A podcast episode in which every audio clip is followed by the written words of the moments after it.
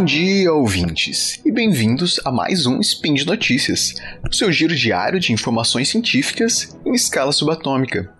Meu nome é Guilherme Lopes e hoje, dia 14 Luna do calendário Decatrium e dia 22 de outubro do calendário Gregoriano, nós vamos ter um spin especial. E assim como a gente fez no ano passado, vamos falar sobre o Prêmio Nobel de Economia, que foi concedido há poucos dias, dia 11 de outubro, para três pesquisadores: para o canadense David Card, o americano Joshua Engrist e o holandês Guido Ibens. Bora lá? Roda a vinheta.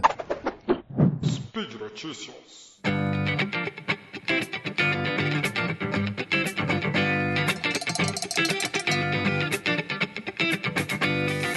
Na cerimônia de entrega do prêmio, os laureados foram cumprimentados pelos seus trabalhos com experimentos naturais e com ferramentas para o estudo de causalidade. Você já ouviu falar desses assuntos? Talvez não, mas eles são de suma importância. Uma grande parte dos estudos científicos tem como questão fundamental a análise de causa e efeito. E nessa questão, uma das abordagens mais eficazes para fazer avaliação de causa e efeito são experimentos controlados. Então, se por exemplo, eh, um pesquisador quiser saber qual o efeito de um determinado agrotóxico, um defensivo agrícola, sobre um gênero agrícola específico, ele pode criar talhões de tratamento que vai sofrer a aplicação desse defensivo e de controle que não vai sofrer aplicação nenhuma e avaliar qual o impacto do tratamento sobre o desenvolvimento daquela cultura. No experimento ideal, toda diferença que surgisse entre o grupo de tratamento e o de controle seria uma causa do uso do tratamento. No nosso exemplo, uma causa do uso do defensivo agrícola. O problema é que nas ciências sociais, e a economia é uma ciência social, uma ciência social aplicada, experimentos são particularmente difíceis de serem feitos. A economia tem como foco do seu estudo as pessoas, o seu comportamento e as relações e os sistemas né, que emergem daí.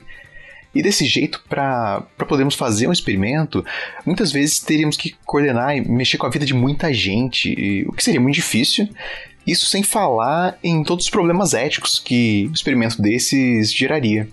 E sem ter acesso a esse tipo de teste empírico, o caminho para encontrar causa e consequência pode ficar muito mais longo dentro das ciências sociais. E para solucionar esse problema, surge uma saída muito criativa, que é se aproveitar de experimentos naturais. Mas o que são experimentos naturais? Bom, Experimentos naturais são eventos que acontecem no mundo real e que se parecem com experimentos controlados, mesmo não sendo controlados de fato. Então, algo que acontece naturalmente, ou por alguma aleatoriedade da natureza, por alguma mudança legal, ou alguma mudança de política pública, por exemplo, Uh, usando o, o, próprio exemplo dos agrotóxicos, imagina que você tem uma plantação e que os seus vizinhos também sejam agricultores. Caso um dos seus vizinhos pulverize agrotóxico no campo dele e o vento acabe trazendo um pouco desse agrotóxico para sua própria plantação, teremos um potencial experimento natural. Sendo que você teria que examinar a diferença no desenvolvimento das plantas que tiveram contato com esse agrotóxico comparado ao desenvolvimento do resto da plantação que não teve contato algum com ele. E talvez pareça que os experimentos naturais eles sejam um pouco raros, né? Mas eles não são, surpreendentemente. Eles acontecem com frequência. Inclusive, eu vou deixar aqui no post um texto que cita uma lista de experimentos naturais, de pesquisas feitas com experimentos naturais, caso vocês tenham interesse. Vale a pena conferir. Os professores foram premiados justamente por ajudarem a promover essa ideia e consolidá-la. Eu posso dizer que muito dos trabalhos empíricos que se vê em economia hoje em dia são frutos da contribuição desses pesquisadores. David Card, por exemplo, é citado pela sua pesquisa sobre o salário mínimo, que deu uma evidência de casos em que o aumento do salário mínimo não elevava necessariamente o desemprego, como era consenso na época. A pesquisa em questão ela analisava o emprego em restaurantes de fast food. No caso, o professor ele se aproveita de uma mudança no salário mínimo no estado da Pensilvânia, comparando o emprego e os pagamentos em restaurantes de fast food do estado com restaurantes de um estado vizinho, que não tinham sofrido essa mudança no piso do salário mínimo. E como as regiões e os estabelecimentos, consequentemente, eram muito próximos uns dos outros, era razoável que eles estivessem expostos mais ou menos aos mesmos fatores e que a principal diferença entre eles que fosse gerada a partir desse período fosse ocasionada justamente pela mudança no salário mínimo.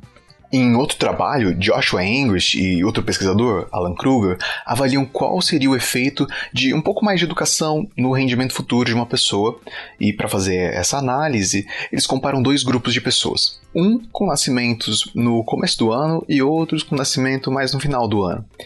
Dado que a distribuição das pessoas entre esses períodos é aleatória, e que os dois grupos, pela sua data de nascimento, acabam tendo diferenças no seu tempo de escola, os pesquisadores conseguem identificar uma diferença de cerca de 10% de ganho para um ano adicional de educação. É um método muito inusitado, né? E notem que, tanto no trabalho do English quanto na pesquisa do David, o mais importante no que se refere ao prêmio nem são os resultados das pesquisas, mas são seus métodos, como os pesquisadores chegaram às suas conclusões. O David Card, assim como o Joshua e o Guido mais tarde, mostram que a economia consegue usar resultados de experimentos ou de alguma coisa próxima a isso para encontrar relações de causa e efeito, desde que os pesquisadores consigam ser criativos o suficiente para encontrar esses experimentos no seu dia a dia. E por hoje é só. Eu lembro que todos os links comentados estão aqui no post. Deixe lá também o seu comentário, seu elogio, sua crítica, sua declaração de amor ou seu meme preferido. Eu lembro ainda que esse podcast só é possível acontecer por conta do seu apoio no patronato do SciCast, tanto no Patreon quanto no Padrim. Um grande abraço e até a próxima!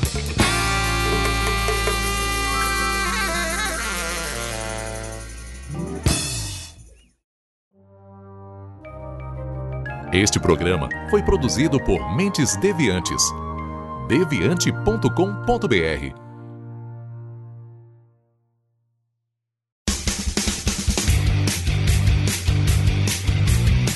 Cortes, edição de podcast.